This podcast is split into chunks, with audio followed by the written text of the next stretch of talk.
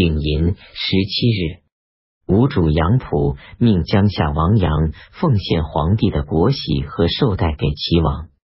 冬季十月甲申初五，齐王徐告在金陵即皇帝位，实行大赦，改年号为生元，国号唐，追尊他的父亲太祖武王徐温称武皇帝。已有初六。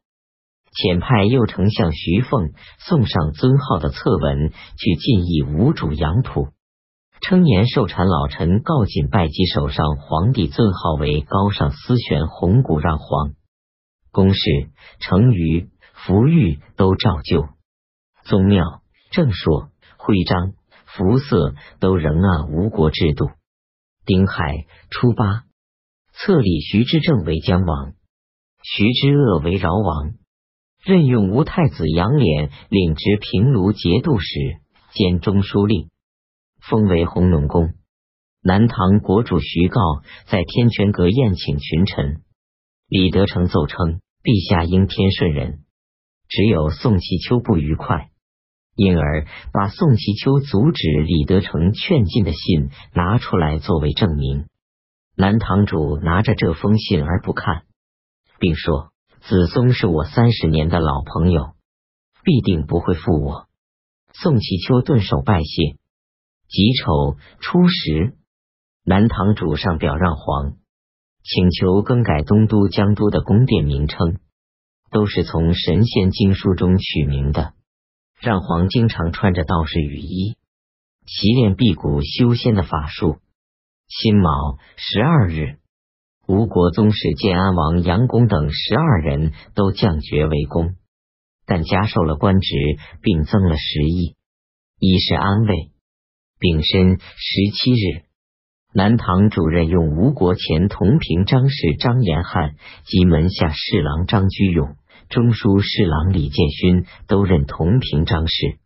让皇因为南唐主仍用上表的形式写信表示不能接受。南唐主上表致谢，但仍不改变。丁酉十八日，南唐主加授宋其秋为大司徒。宋其秋虽然任左丞相，但不能参与政事，心里怨怒。听说南唐主所作词中称是布衣之交，便抗辩说：“我当老百姓时，陛下是刺史；现在当了天子，可以不用老臣了。”回家请求治罪，南唐主守诏向他致谢，但也不再改变授官命令。时间长了，宋其秋不知怎么办为好，便上书建议把让皇行移到其他州府，并疏远吴太子杨涟，断绝与他的婚姻。南唐主没有听从他的意见。一四二十六日，南唐主册立王后宋氏为皇后。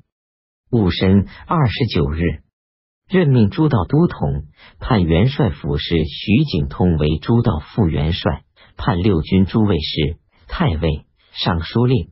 吴王民主王命令他的弟弟威武节度使王继公向后进朝廷上表报告，他继承了闽国的军位，并且请求在闽国都建制府邸。十一月乙卯初六。南唐吴王徐景通改名为南唐主子杨涟的妃子，号为永兴公主。这位妃子听到别人称呼她为公主，便流眼泪而推辞。戊午初九，南唐主立他的儿子徐景遂为吉王，徐景达为寿阳公，任命徐景遂为侍中、东都留守、江都尹，率领刘司百官到东都去。戊辰十九日，后晋高祖下诏，加任吴越王钱元为天下兵马副元帅，晋封为吴越国王。安远节度使李金泉任用亲信属吏胡汉云为中门使，军府的事务全部委任他办理。胡汉云贪滑残忍，搜刮贪求无厌。后晋高祖听说后。便任用青年官吏贾仁照代替了他，并且召回胡汉云，准备授给他其他官职，以求保全功臣。胡汉云很害怕，开始劝李金泉做叛离的打算。乙亥二十六日，李金泉上表说胡汉云病了，没有能受诏成行。李金泉的老朋友庞令图多次劝谏他说：“贾仁沼是忠义之士，用它来代替胡汉云，会增加很多好处。”胡汉云夜里派遣强壮之人跳墙，把庞令图的族人都杀了，又去对贾仁沼用毒，贾仁沼舌头烂掉而死。胡汉云与推官张伟相勾结，共同谄媚祸乱李金泉。李金泉宠爱他更加深厚了。十二月戊申三十日，蜀国实行大赦，改明年年号为明德。后晋高祖下诏加马西范为江南诸道都统，下令设置武平、晋江等市。这一年，契丹改年号为会同，国号大辽。